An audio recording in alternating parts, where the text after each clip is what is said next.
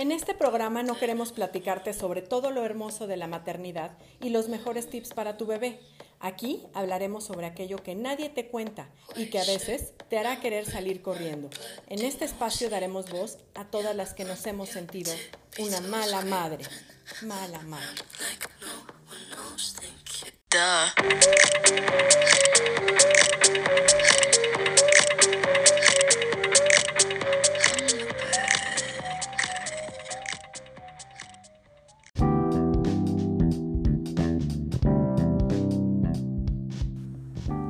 Te doy la bienvenida a la temporada 2 de Crónicas de Mala Madre. Aquí encontrarás un espacio donde sentirte identificada en esos momentos en que de pronto nos abruma esa sensación de culpabilidad. Ojalá que te guste este nuevo formato que incluye la crónica de la mala madre y te invito a que nos dejes tus comentarios, nos envíes tus opiniones y por supuesto que compartas esto con todos aquellos que crees que también se hayan sentido alguna vez una mala madre.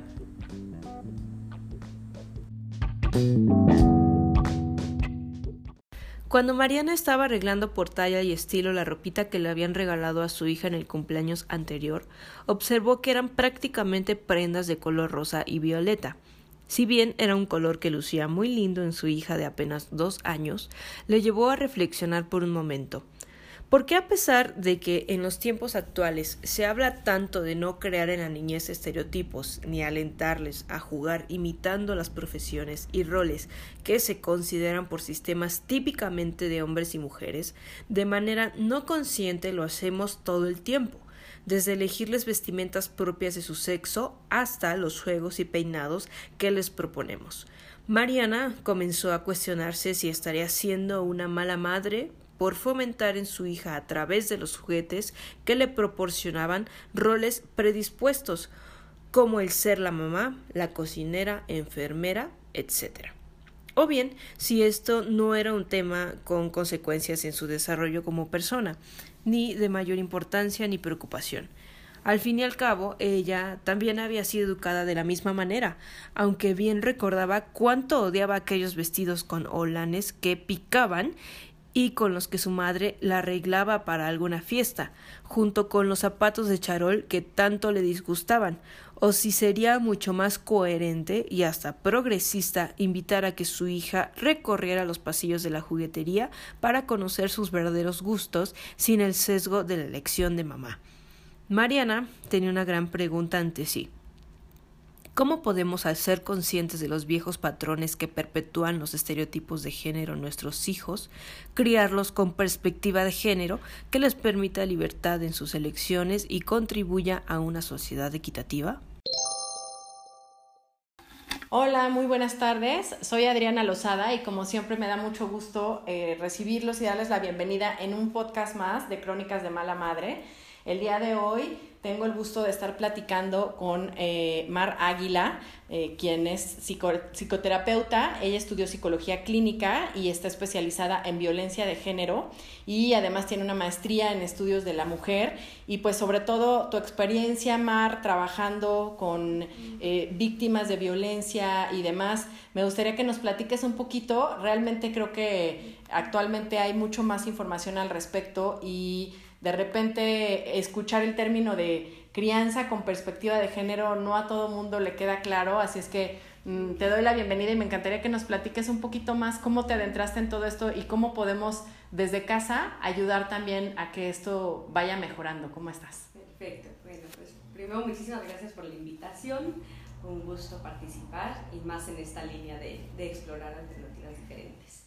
Eh, de entrada me acerqué al tema en realidad como psicóloga clínica, recibiendo sobrevivientes, mujeres y hombres que habían sido eh, violentados en la infancia.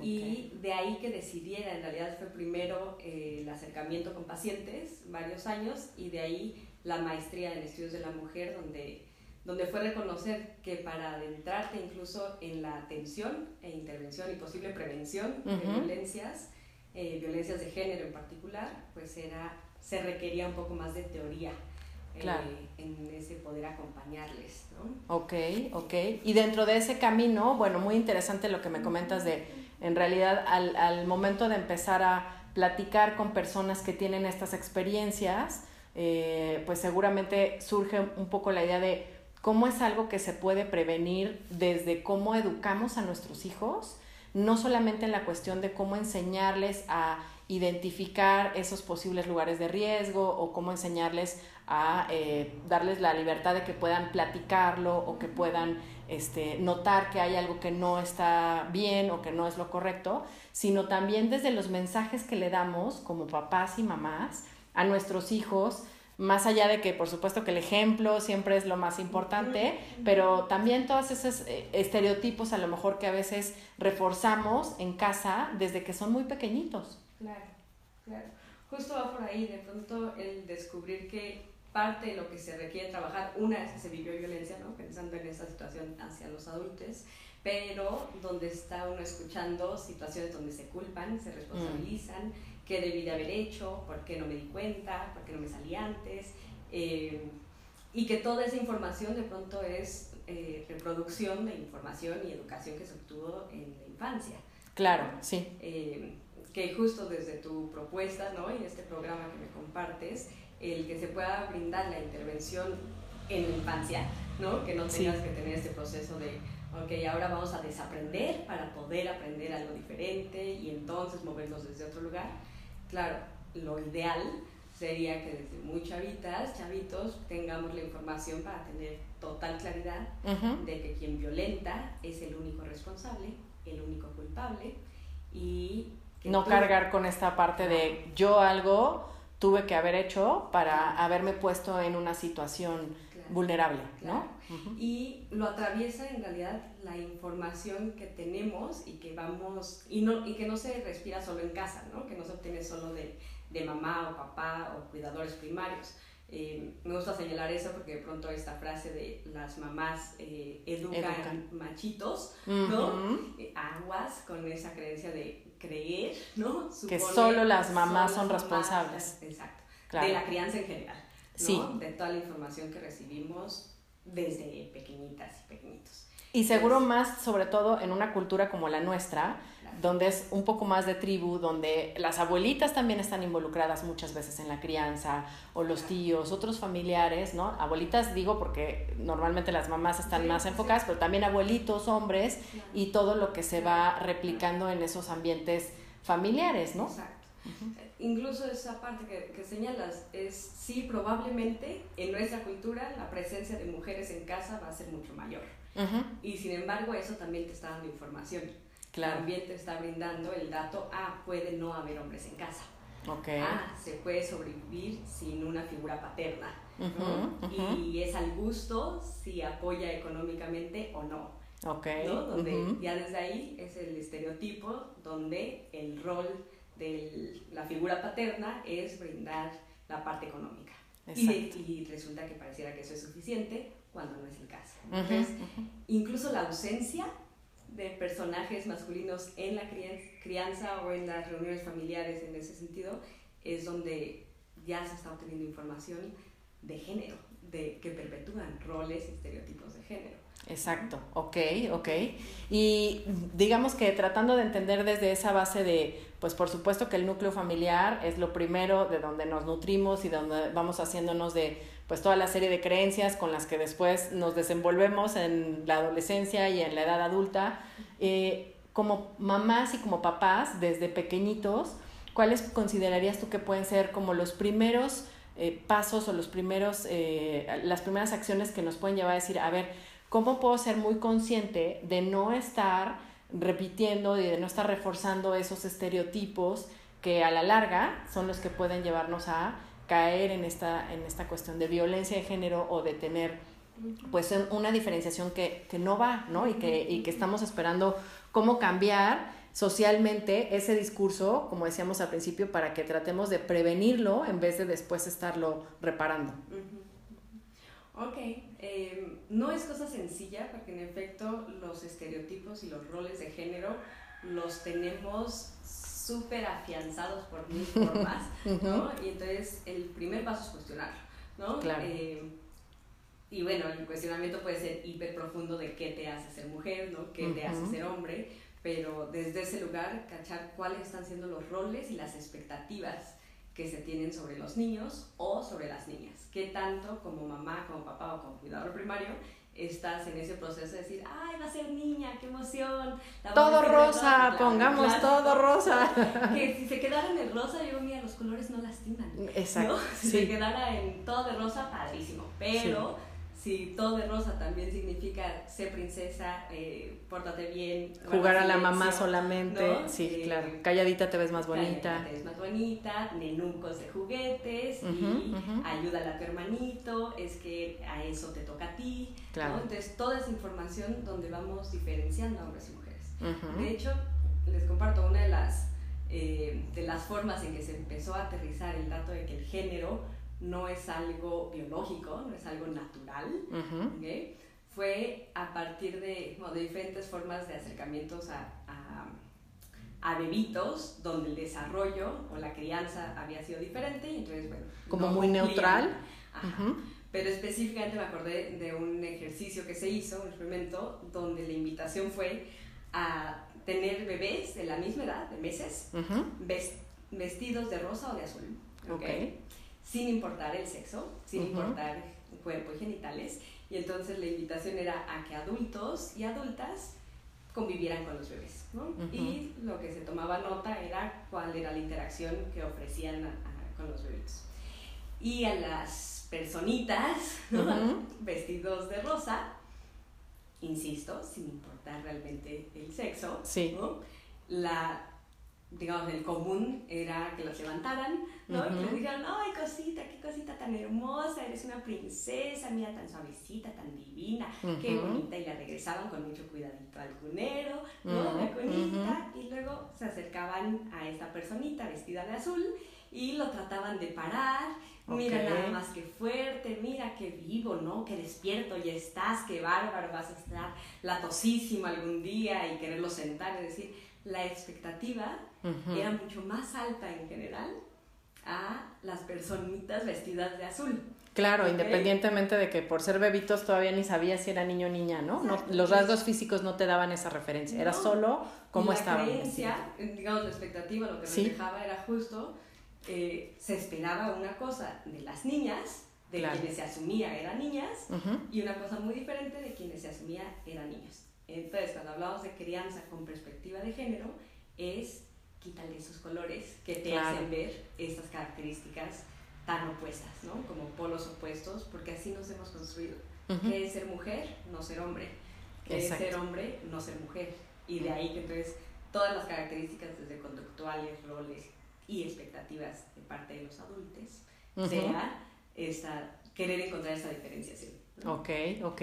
O sea que un poco la idea, entiendo, es como tratar de ser lo más neutral posible en ese sentido de, y a lo mejor en familias donde hay niños y niñas como hijos, es mucho más fácil poder eh, definir, a ver, aquí no importa que la niña no es la que tiene que ir y levantar los trastes y ayudar a las cuestiones de la casa como tal y de la cocina, y el niño que ayude a su papá a todas las labores fuertes de, ¿no?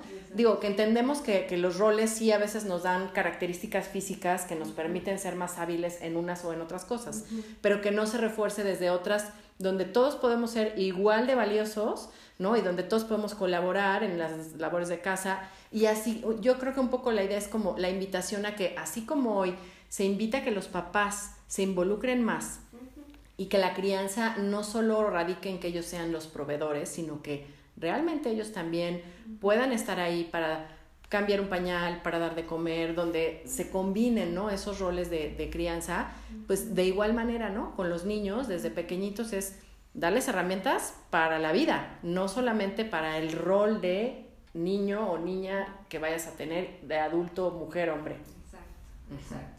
En realidad, eh, es curioso porque no es, ¿cómo decirlo? Están hombres y mujeres, más allá de que haya convivencia, eso que decías, que estén presentes los, dos géneros, por, y por decirlo de forma muy binaria también, sí, ¿no? sí. Claro, porque hay todo un abanico más amplio que eso. Más amplio. Por supuesto. Pero en esta división, ¿no? Donde estamos construidos en azul y rosa, azul y rosa, eh, en perspectiva de género es rompamos eso. ¿no? Claro. Y desde ahí sí, romper los roles, el que le dices, incluso si solo convives con un niño, ¿no? Eh, construido como niño por En fin, es un niño y entonces cómo asegurarte de que no le dices, ay, mira qué fuerte, que donde las expectativas pueden ser las mismas. Claro. Y que seguramente va mucho más allá de los niños no lloran, ¿no? Y, y muchas de estas cosas que creo que afortunadamente empieza a haber un cambio, todavía falta camino por recorrer, pero cada vez es mucho más eh, común escuchar mamás o familias que ya no están a favor de fomentar ese tipo de conductas o decir es que tú tienes que ser fuerte y los niños no lloran, pero a veces sin darnos cuenta los llevamos a ese lugar sin decirlo literalmente con palabras pero con cuestiones como, es que tú eres el hombrecito de la casa, cuando tu, cuando tu papá no está, tú eres el hombre de la casa, ¿no? Y dices, espérame, el niño tiene siete años, ¿cómo, cómo le pones un peso de ese tamaño, ¿no? Y, y, viceversa, la niña, no, pues ya desde tal edad ya puedes empezar a aprender a cocinar, pues todos, ¿no? Hombres y mujeres desde cierta edad ya deberíamos de aprender a hacerlo. Exacto, exacto, donde las expectativas justo sean parejo. Exacto. Ahorita decías, bueno, a lo mejor algunas situaciones se van desarrollando, sí, pero no a partir del cuerpo físico. Mm, en realidad, si la expectativa fuera exactamente la misma, ¿no? las posibilidades también crecerían. Claro. E, en este ejemplo que, que compartía de a, los que estaban vestidos de azul, los tratan de sentar, literal, probablemente se sienten antes que a la que no se estimula de esa manera. Exacto, sí. Entonces, sí, ciertos alcances. Pones las condiciones para eso, ¿no? A partir de la expectativa que se le está, se le está poniendo, ¿no? Ok, ok. Y eh, en, en, esta parte es como seguramente interesante y platícanos un poquito cómo desde tu experiencia, a lo mejor trabajando con, con las personas que han sufrido un poquito en esta cuestión, eh, ¿cómo impacta todo eso de sus vivencias desde la infancia? Y tratar de, a partir de ahí, tener esa referencia, decir, ¿dónde hay que poner atención, no? Ojo, en dónde es mucho más importante que no estemos eh, reforzando estos patrones y, estas creencias y donde a lo mejor sí directamente podemos platicar y hablar de abiertamente en este tema. Eh, yo te digo que no importa si eres hombre, mujer o si tienes eh, gusto por unos juguetes o por otros o por ciertas actividades o por ciertos deportes, ¿no? Que a veces es mucho más sutil como eso de, bueno, pues sí, porque entonces las niñas van a hacer ballet y los niños fútbol y a lo mejor a la niña le encanta también el fútbol, ¿no? O sea, no, no habría ese tema. Em, sí, el poder ofrecer las, como un abanico más amplio de dónde elegir, ¿no? Porque también esa parte de señalarla, de pronto la, la creencia o la preocupación es eh, obviamente desde un lugar muy, muy sexista y machista en la que todavía nos construimos, donde vienen frases como es que estamos construyendo niños ahora muy débiles, ¿no? Los mm, niños ahora... De cristal. Los niños de cristal, ¿no? Y estas niñas que ahora no quieren tener familia y quieren dedicarse a trabajar porque las nuevas mujeres odian la feminidad y no por ahí. claro. Eh, tiene que ver con realmente si todas las categorías y las opciones no estuvieran jerarquizadas, ¿no? Entonces elegirías... Eh, en libertad. En libertad. Porque claro, cuando de pronto te dicen, resulta que sí, se aplaude más si tienes un doctor, doctorado a los 30 años que si tienes cuatro hijos en ciertos espacios, bueno, de pronto también la expectativa está empujando a muchas mujeres hacia estas otras exigencias, ¿no? Claro. Además se suman, en fin, es todo otro, otro tema donde tienes que ejercer una maternidad divina y tener más de una profesión. Claro, sí, sí, ser super, super mamá y super esposa y super amiga y, y super todo. De, bueno, es que eres libre, mm, sí, pero ahora más bien se te está encargando de exigencias y demás. Entonces, poder ofrecer un abanico amplio que dejáramos de jerarquizar sería increíble, ¿no? Y entonces, sí, como persona, hombre, mujer o no binaria, eliges, me gusta el ballet, me gusta el fútbol, me gustan las dos Claro. Y me gusta cantar, pero también trabajar y también tener hijos, y, e, en fin, donde no hay eh, justo nada más de dos opciones, ¿no? De dos sopas. Exacto. Ahora, ¿cómo eso impacta en que, en que la violencia de género disminuya? Dato importante, violencia de género, versión corta, porque puede ser muy amplio, sí.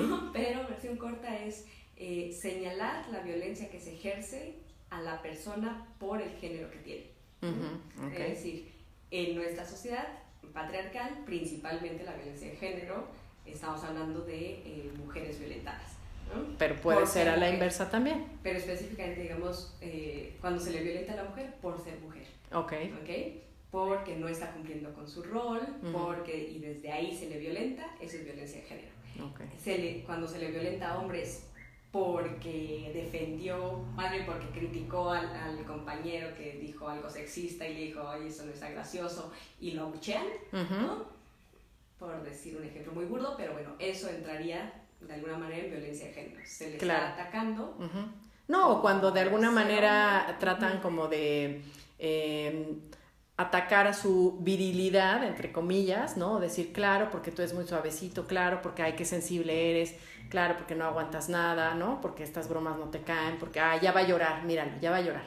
Pega como niña. Claro. Que también eso, es atacarlos. Tiene que ver, ¿no? Con, con mantener esta masculinidad hegemónica, ¿no? Donde se insiste en cumplir con, le llamamos el mandato de masculinidad, ¿no? Entonces, por estos hombres de algunos, ¿no? Buscando estas nuevas masculinidades, deconstruyéndose, regresamos a, podríamos ofrecer otra educación. Desde el principio, claro. Que no sea un conflicto para ellos con el cual después lidiar, sino... Claro que suena mucho más sencillo, o bueno, suena utópico y maravilloso, pero... pero esperamos que, exacto, que se pueda en algún momento, por lo menos empezar a hacer la conciencia en las nuevas generaciones de papás y mamás de cómo podemos ir haciendo que el camino esté un poquito menos empedrado, ¿no? Claro, claro. ¿no? Eh, en fin, entonces, esa violencia de género, ¿por qué se vería eh, disminuida? Disminuida a partir de, de tener esa crianza con perspectiva ¿no? Que, insisto, es romper con roles y estereotipos, expectativas a partir de, de, tu género, de tu sexo. Entonces, eh, implicaría en particular la violencia vivida, bueno, para los dos lados, ¿eh? que quien es violentada, violentado, no se culpara tanto, no se responsabilizara, dejara, tendría mucha más claridad de que no, no fue mi culpa, esa persona decidió violentarme, no tiene que ver con que yo haya permitido o no. Probablemente sería un poco más sencillo detectar cuando te están violentando, porque hay tantas violencias tan normalizadas que una cosa que sucede mucho es eh, muchas mujeres en particular diciendo, pues es que me quiere, ¿no? Toda esa Se preocupa por mí. ¿no? que, ahorita podríamos también mencionar. Porque entonces, si rompemos con eso, digamos, empiezas a construir personas que detectan situaciones amenazantes y de violencia y demás eh, más rápido, ¿no? Y se ponen en, en alerta. Ahora, ¿qué puedes hacer cuando tú estás siendo la víctima? Alejarte lo más que se pueda, no siempre es posible, ¿no? Eh, no quedarte a educar al otro a ver si te dejan de violentar. Hablas con eso, ¿no? En realidad sería buscar también para el otro lado, ¿no? Cuando se habla de, eh, perdona, o de buscar esta situación donde vamos a tratar de disminuir las violencias, muchas veces nos enredamos en creer que son las víctimas o sobrevivientes quienes tuvieron que haber puesto un alto claro. o darse cuenta. Es que porque ¿Por qué lo permitiste? lo permitiste. Claro. Es desde la propuesta de crianza con perspectiva de género, la, el planteamiento sería también estaríamos eh, construyendo menos agresores. Claro, porque no les das el espacio para que sigan violentando, ¿no? Incluso el mandato. Eh, hasta cierto punto la expectativa dentro de esas masculinidades es que sean violentos, ¿no? Claro. Que se aplaudan, el chiflarle a una chava que va pasando, por poner el ejemplo más eh, claro, ¿no? Y entonces son esas situaciones donde es, ¿qué pasa si eso ya no resulta gracioso? Claro, si no se lo festeja nadie, ¿no? Si no se siguen aplaudiendo ciertas expectativas de cómo deben demostrar su masculinidad. Exacto. al final son situaciones violentas que en efecto generaciones atrás que no se lo cuestionaban o se lo cuestionaban aún menos que hoy, era disfrazado, le llamaban piropo a cualquier situación de acoso callejero, ¿no? Se le llamaba eh, halago. Galantería. Galantería a situaciones de acoso laboral, ¿no? Y, entonces esas situaciones se estarían cuestionando desde más pequeños.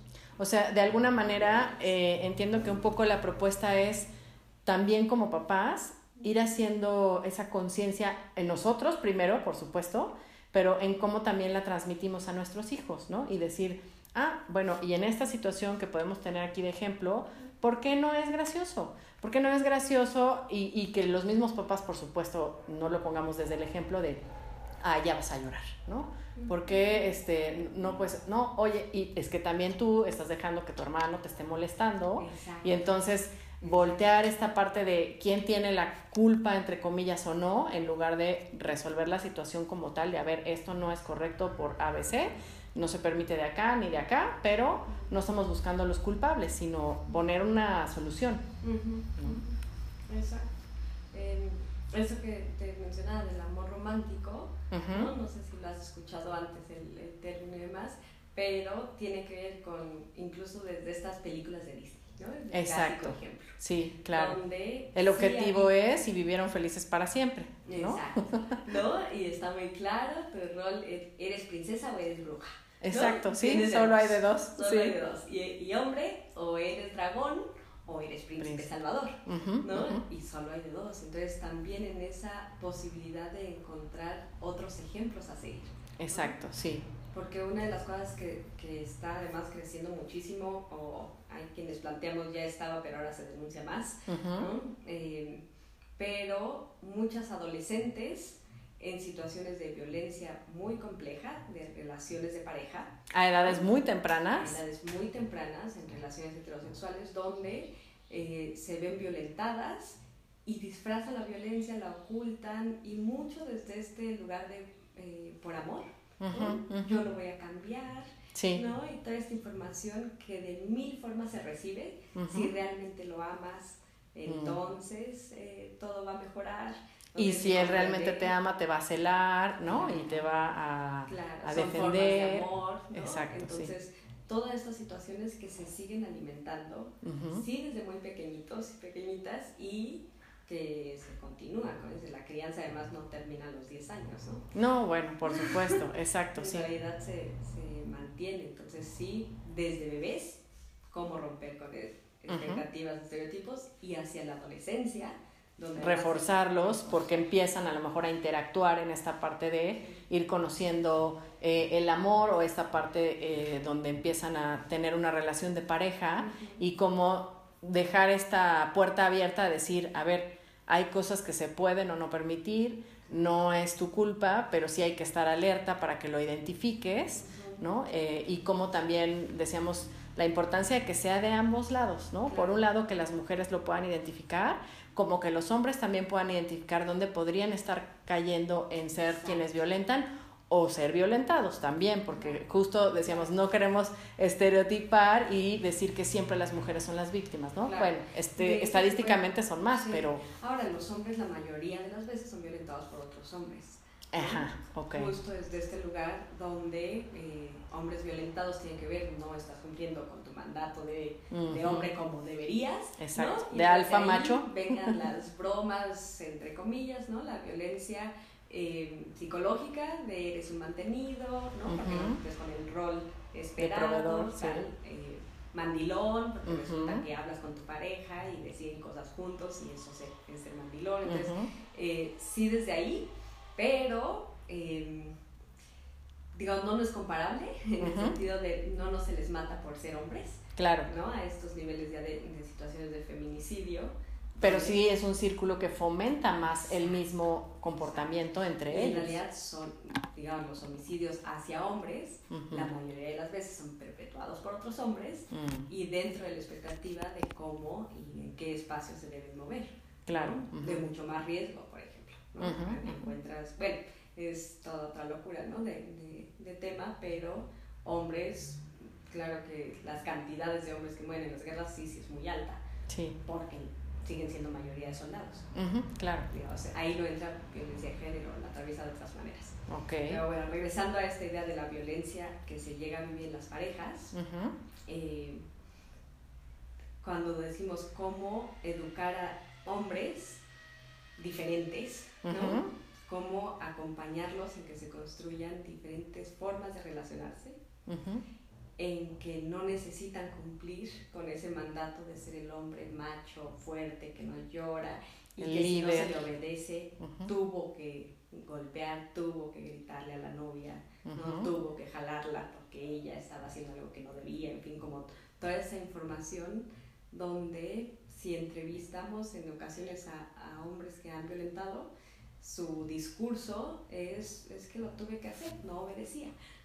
Es que tú... Era esperado que, yo sea el que, el que dirija aquí y el que le defina qué se tiene que hacer, porque pues ella no sabe, ¿no? No, puede. Entonces, frente a estas, eh, incluso como datos que se tienen de la violencia hacia la mujer por parte de sus parejas, eh, se habla de que llega a ser una de cada cinco, ¿no? Mm. Entonces es altísimo. Súper alto, claro. Y para que una mujer esté siendo violentada en ese espacio de pareja, significa hay un hombre violentándola.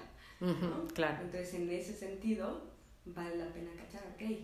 No, y entre antes mejor, ¿no? Porque es lo que decíamos, oye, en realidad, justamente un poco creo que siempre el objetivo del noviazgo es ese, ¿no? Como ir eh, aprendiendo un poco a partir de la experiencia en edades tempranas, este un poco ensayo de lo que puede ser a futuro una relación de pareja más en forma y cómo interactuar y demás, pero si desde esas primeras experiencias está presente un rol tan definido, tan esperado de la figura masculina y cómo debe de ser y la figura femenina y cómo debe ser, pues por supuesto que vas nada más reforzando esos patrones, ¿no? Y esas ideas. Exacto. Okay. Em, creo que incluso señalarlo a cómo esas eh, características que vamos eh, colocando en niños y niñas ¿no? Y, no, personas no binarias es em, la posibilidad de ofrecer algo diferente, más allá de hablar de situaciones que sí son gravísimas ¿no? y que pone el foco y, deja más claro lo complejo y el peligro de que sigamos construyendo un mundo patriarcal y, y binario eh, por estos temas de violencias de las que ahorita señalábamos, pero a veces las violencias son todavía más sutiles mm, y que las empujan a hombres, mujeres, a todo mundo a tomar decisiones a partir de esas expectativas. ¿no? Esa niña que a lo mejor iba a ser futbolista profesional, pues resulta que no, las opciones eran mucho menores y lo siguen siendo, ¿no? O las expectativas igual, ¿no? Mm. Hombres artistas maravillosos, Muchos ya los hay, y sin embargo sí las barreras en ciertos espacios a partir de, esta, de estos estereotipos es... De lo esperado, claro. Oye, Mar, ¿y qué dirías que podría ser como un buen punto de partida? Porque de alguna manera trato como de pensar en lo que es, digamos, la situación y la sociedad actual y pareciera que es como luchar contra corriente muy fuerte porque eh, realmente sí hay toda una gama de estímulos y de factores que nos hacen pensar hasta cuando tú tienes un bebé y vas a buscar muebles y ropa y no sé qué, y entonces siempre es, ay, los dinosaurios para los niños, y entonces, ¿no? Y la casita del árbol para la niña, y entonces, ¿cómo, ¿cómo podemos desde nuestra casa, que no vas a poder cambiar todo ese entorno que ya está como definido, ir empezando a decir, ok, puedo tener una maleta o puedo tener una chamarra o unas sábanas de dinosaurio para mi hijo y hacerle ver que eso no es lo que define que forzosamente tenga que ser eh, rudo y salvaje y fuerte, ¿no? Eh, una propuesta es que cuando ya los niñitos puedan hablar, puedan elegir un poco. Y darles la opción real. ¿No? sí, no darle a elegir entre, entre luchador y eh, dinosaurio, ¿no? Sino entre toda la gama, ¿ok? Ahora, ahí cachamos que en efecto la información no la reciben solo en casa. Sí, por supuesto. Porque entonces, claro que niños que ya se han socializado en escuelas, ¿no? O en otros espacios, pues van a elegir a la figura del momento, ¿no? Y muchas veces está... Este, y hay de aquel que se le ocurre elegir al, al unicornio, porque entonces, bueno, ¿no? ¿no? Entonces, pero cuando son pequeñitos, sí la gama la ven más amplia. Ok. Entonces, el que les pudiéramos dar la, la opción real de que eligieran ciertas cosas. Así como aquí está el catálogo completo y elige. Ni siquiera te voy a decir que te vayas a la sección de niños. ¿De qué te quieres disfrazar? Exacto. Sí. A lo mejor no todos los días, ¿no? Pero, claro. ¿no? ¿Y qué te quieres poner de la ropita que se puede llevar al kinder, ¿no? O a la primaria. Pero estas son las opciones. Claro. ¿Qué colores quieres usar hoy? Exacto. ¿no? Eh, desde cosas así que parecen pequeñas pero te, te abren el mundo. Sí, y que no estás como dirigiendo y acotando demasiado a que sus opciones sean dentro de lo esperado, ¿no? Y, y, lo mismo para las niñas. Ahora, la, la, tarea gigante es no sorprender demasiado. Como adultas y adultos que sí nos hemos construido en ese mundo binario, sigue sorprendiendo. Entonces, incluso en ese proceso de respetar ciertas decisiones de los niños, niñas, es como, pero ¿estás seguro? Porque si prefieres, pero si claro, ¿no?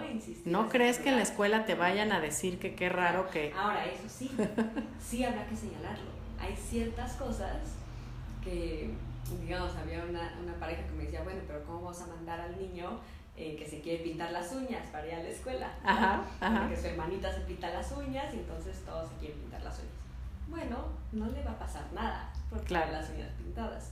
Pero sí hay que hacerle saber que en ciertos espacios es poco común que los hombres, los niños, traigan las uñas pintadas. Entonces es probable o es posible que alguien le diga algo. Sí, que vaya a ser señalado por eso y que esté consciente, aunque... Sí, uno sabe que el espacio donde va a convivir nuestro niño puede ser el caso. ¿no? Y entonces que, que, esté consciente y pueda elegir. Si no tienes problema y sabes que no pasa nada si los usas, las uñas pintadas, pues las uñas pintadas, por decir algo, ¿no? Como en esas expresiones de género que, que da un poco igual. Claro, sí. Eh, por otro lado, desde más pequeñitos, cachar cuáles están siendo las formas de halago. claro. Y dices a tu niña todos los días. Qué bonita, qué bonita. Qué hermosa te estás poniendo, mira nada más qué chula. O al revés, ¿cómo te vas a ir despeinada? Ven que te cepillo, porque no te puedes ir con esos pelos, ¿no? Mira, exacto, mira qué cara traes, mira toda eh, totalmente, ¿no? Y si estás haciendo esos comentarios y tienes niños en casa, te toca brindar el mismo comentario. Ay, qué bonito. Ay, mira qué guapo te ves, ¿no? si esa va a ser una línea a aplaudir, que sea pareja. Claro. ¿no? Si se le va a aplaudir o comúnmente al niño te dirías, eh, ay, qué valiente, mira nada más, qué fuerte, qué bien, que ya me ayudas cargando tal cosa. Bueno, apláudele lo mismo. A, la niña, que es fuerte también. Ay, qué fuerte, qué valiente, qué bien. Claro. Gracias por apoyarme en esto. Entonces, eh, desde esos halagos, ¿no? Eso es lo que va.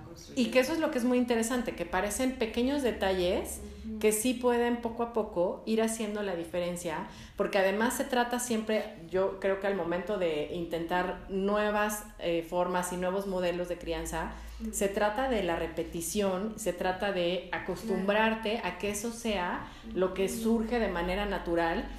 Eh, digamos, por tanto, estarlo haciendo constantemente, ¿no? O sea, que seas consciente de, ok, no debería estar Digo, tampoco vivir en la angustia de, ay, todo el tiempo le estoy dando estos mensajes negativos a mi hijo. No, solo hacerte consciente de cuando te caches, aguas, ¿no? Este, porque estás modelando al final del día. Exacto.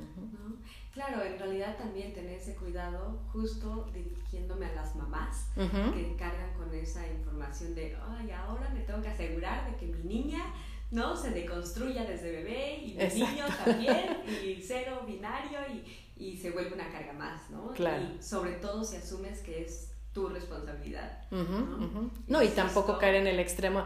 Entonces ahora los niños van a estar vestiditos hasta los 7, 8 años que ellos elijan su ropa de verde y amarillo para que no les impongas ningún color. No, bueno, también es como... Las reglas sociales ahí están, Exactamente, esto se puede usar en estos espacios, en estos puedes elegir, en estos ¿no? tengo que cumplir ciertas reglas, ¿no? y no te define un gusto u otro. Exacto. Sobre todo. Va por ahí, ¿no? Justo el peso o información que se le da a ciertas eh, conductas y características que ofrecemos pero señalando la parte de mamás, insisto, no, las mamás no son las únicas que educan. Claro, es toda una tribu detrás, sí. Toda una tribu. Eh, y ya te digo, incluso quienes no están presentes están dando información. Exacto, sí, claro. Desde esos lugares. Y como le hablamos también desde esa figura ausente a lo mejor también, ¿no? ¿Qué mensajes se les dan?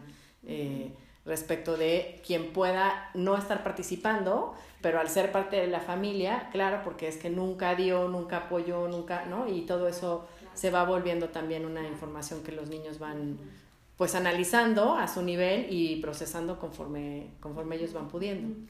De hecho, eh, hace poco escuchaba una consultante que decía eso, cómo esta carga de pronto de de no ser buena madre porque ahora tengo que trabajar también, como en esas situaciones donde, híjole, yo estaba más presente y en esta situación ahora está más presente el marido, la pareja. Y eh, quien esté en la convivencia con esa niña, ¿no? con ese infante, le toca asegurarse de que habla bien de la persona que no está. Claro, sí, de las dos importante. ¿no? Y entonces mamá se fue a trabajar, qué maravilla. Sí. Qué bueno que mamá se fue a trabajar y ahorita regresa y tal, tal. Papá se fue a trabajar, ay, qué bien que se fue a trabajar. En ese ideal donde ambos ejercen su maternidad, ¿no? Maternidad y paternidad. Eh, en caso de que no va a regresar mamá o no va a regresar papá, bueno, ya es otra, otra, situación. y otra dinámica, pero, eh, pero en particular frente a los roles. Porque algo muy común, por ejemplo, es que niños eh, lloren mucho más si es la mamá la que no está, porque está trabajando porque están más acostumbrados a su convivencia. Sí, pero en parte por la expectativa social, niños en primaria, digamos, ¿no? Donde en su caso es mamá quien pasa por ellos al colegio. Ah, ok, claro. Y de pronto, ay, mi mamá nunca viene porque está trabajando, es que sale tarde, ¿no? Entonces, ay, soy la única persona por la que viene su papá. Claro. pero como desde ese peso. Sí. Y el poderlo señalar, sí, está perfecto. ¿no? Sí, porque hay diferentes dinámicas familiares, no tiene que ser una sola en particular, ¿no? Exacto. Correcto. Pero eso necesitamos que toda la comunidad lo apoye. Claro. Que nos digan, ay, mira qué bonito papá que vino por la niña, la trajo y es como, entonces su papá. Sí, sí. Qué bonito papá y qué bonitas mamás. Exacto, todos. Qué lindos todos cumpliendo el rol que les toca. Claro. Así es, por supuesto. Y bueno, y la otra es que quizá también eh, vale la pena hacer conciencia con ellos que hay muchas influencias de todo tipo, ¿no? Desde los programas de televisión y las caricaturas y ya decíamos las películas, que cada vez creo que empieza a haber un poquito más esa conciencia, ¿no? Digo, ya hoy en día, gracias a Dios, las últimas películas de Disney que hemos visto ya empiezan a abordar otros roles y ya no está tan estereotipado y empiezas a ver ahí chispazos de, de otras este, ideas y de que no sea siempre el mismo guion, nada más con otros nombres, eh, pero sí también a lo mejor poder sentarnos a decir, ¿y tú qué piensas de esto? ¿no? Si estás viendo la caricatura tal que tiene este línea, este corte, ¿cómo tú lo ves o tú qué piensas de eso? Y, poder hacerlos a ellos cuestionarse qué, le qué les parece estos planteamientos que hay de factores externos, donde obviamente tú no decides, tú no haces el guion y tú no tienes la em, posibilidad de cambiar cómo es la propuesta de, de esos eh, juegos o películas o caricaturas, lo que sea, ¿no? Eh, esto de preguntar y cuestionar, una pregunta bonita en esas situaciones es em, ¿qué personaje te gusta más? Porque también muchas veces se asume ¿no? Que las niñas que están viendo las princesas, ah, obviamente se identificó con la princesa. Y a veces no. Exacto. A veces resulta que con el personaje secundario, ¿no? o con el otro, en fin. Eh, abrir esa posibilidad a encontrar otros otras figuras con cuales te identificas. Exacto, así es, así es. Mar, pues muchas gracias. La verdad es que por supuesto que es un tema que da para mucho, mucho más y además todas las cosas que de aquí se pueden derivar. Ya decíamos que como tal el objetivo es cómo podemos darle más herramientas a nuestros hijos para que después el trabajo a futuro sea un poquito eh, más ligero, ¿no? Y haya mucho menos temas escondidos que sacar a la luz y que desenmarañar y que entender y cómo pensar en un eh, escenario de prevención más que de corrección o más que de reparación, ¿no? Entonces, eh, muchísimas gracias. No sé si quieres platicarnos sobre algunas recomendaciones en general para los papás, de dónde se pueden acercar de más información si les interesa el tema y si tienen como esta idea a lo mejor de decir, híjole, puedo este, pensar en otras alternativas de cómo yo ir dando este ejemplo o esta línea en mi casa porque para mí es importante, ¿no? Ok. Bueno, primero igual agradecer la invitación. En efecto, la plática es muy amplia y pueden abordarse muchos temas. Espero no haber saltado demasiado entre, entre, los temas que fueron saliendo, pero, eh, pero sí, al final la tarea para brindar una crianza con perspectiva de género es deconstruyéndote, ¿no? Entonces, eh, le llamamos de construirnos a ese proceso de cuestionarte. ¿no? De, decir, a ver, esto soy así porque dijeron que tenía que ser así, porque soy mujer, porque eh, el que te lo cuestiones. Cómo lo vivo yo y cómo lo, tengo entendido qué me yo. gustó, cómo me dijeron a mí que debía yo de ser, qué pasaría si le ofrezco a, a mi infante, ¿no? Algo diferente, ¿no? Entonces la propuesta es esa, ¿no? El poderte revisar tú, incluso desde tu historia de vida, cachar qué me gusta, qué repito, qué patrones suelto, ¿no? qué cosas eh, no quiero pasárselas a las nuevas generaciones o por lo menos les quiero brindar más alternativas, ¿no? más opciones. Exacto. Y desde ahí, el hacia dónde acercarte. En hombres, acérquense a buscar más hacia paternidades, ejercer tu paternidad. ¿no? no es hacer un favor. Y descubrir que eres parte de la crianza la presencia de hombres en casa, criando, apoyando, y no necesariamente significa, ah, todo el mundo tiene que estar casadito y feliz en el mismo hogar.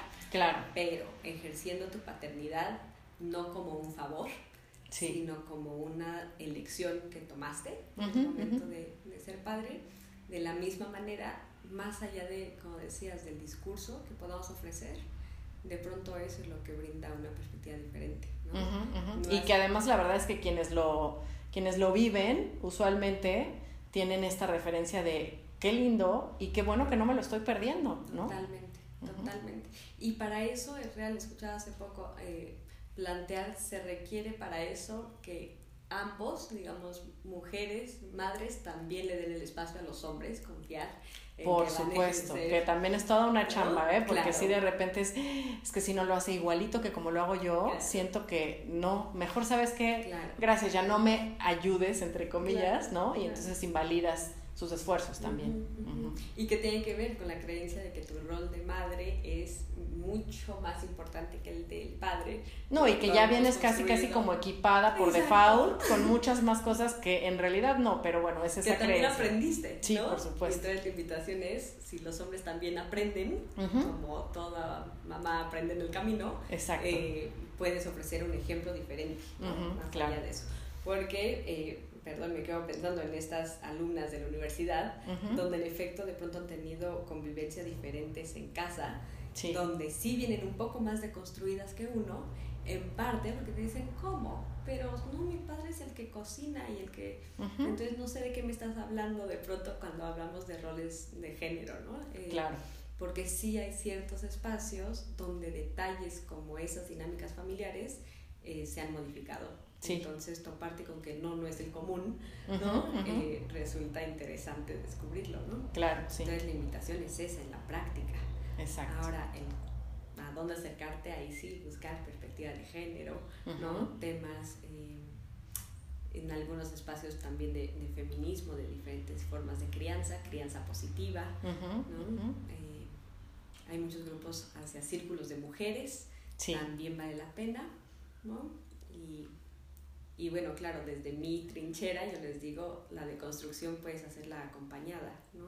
Claro, para que sea un proceso mucho más sencillo y más fluido, ¿no? Al y final la psicoterapia es eso, ¿no? Claro. Ir a un espacio donde te cuestionas y dices qué tomo, qué decido hacia mi vida y hacia lo que ofrezco a mi familia, en fin. Claro, sí, y esa mirada hacia adentro, primero que nada, para decir, ok, desde aquí cómo, cómo me conduzco, ¿no? Cómo veo y cómo soy consciente, que ese es pues el punto número uno, porque gran, gran cantidad de estas cosas vienen desde la inconsciencia, porque sabemos que no se hace ni con mala intención, ni con el afán de eh, educar equivocadamente, sino viene siendo desde un lugar de inconsciencia de así ha sido y no hay nada que corregir, ¿no? Esto es lo normal, entre comillas, así siempre lo he vivido y no le veo lo malo. Hasta que desafortunadamente a veces llega, claro, a extremos y a situaciones muy fuertes o de fatalidades o de cuestiones ya muy, muy críticas, que es cuando eh, ese, ese, ese, jalón de decir, ay, creo que no estaba tan bien, ¿no? Creo que sí había que corregir algunas cositas. Exacto, exacto. Bueno, ahí la invitación está abierta. Perfecto. A, procesos de psicoterapia y con mucho gusto me pueden encontrar también en Instagram. Claro, claro que sí. Compártenos por favor cómo te encuentran en Instagram, Mar, y de todas maneras vamos a dejar en las redes tus datos para quien tenga más interés en, ubicarte después. En Instagram estoy como psic de psicóloga. Ajá. psic.mar. Ok. Punto águila. Perfecto. Pues muchísimas gracias de nuevo, Mar. Eh, un gusto platicar contigo y esperemos que cada vez se abran más estos espacios, que creo que esa es la idea, poder eh, tener mucho más información a partir de la cual tomar mejores decisiones. Así es. ¿No? Muchísimas gracias. Gracias a ti.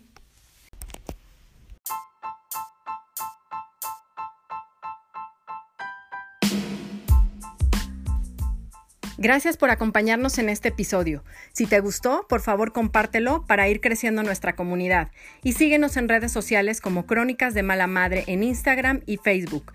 Ahí encontrarás más información y datos de nuestros invitados. Busca nuevos temas que seguimos publicando y espera pronto las tertulias entre madres, donde platicaremos sobre nuestros dilemas en la maternidad, porque no eres la única que se ha sentido una mala madre.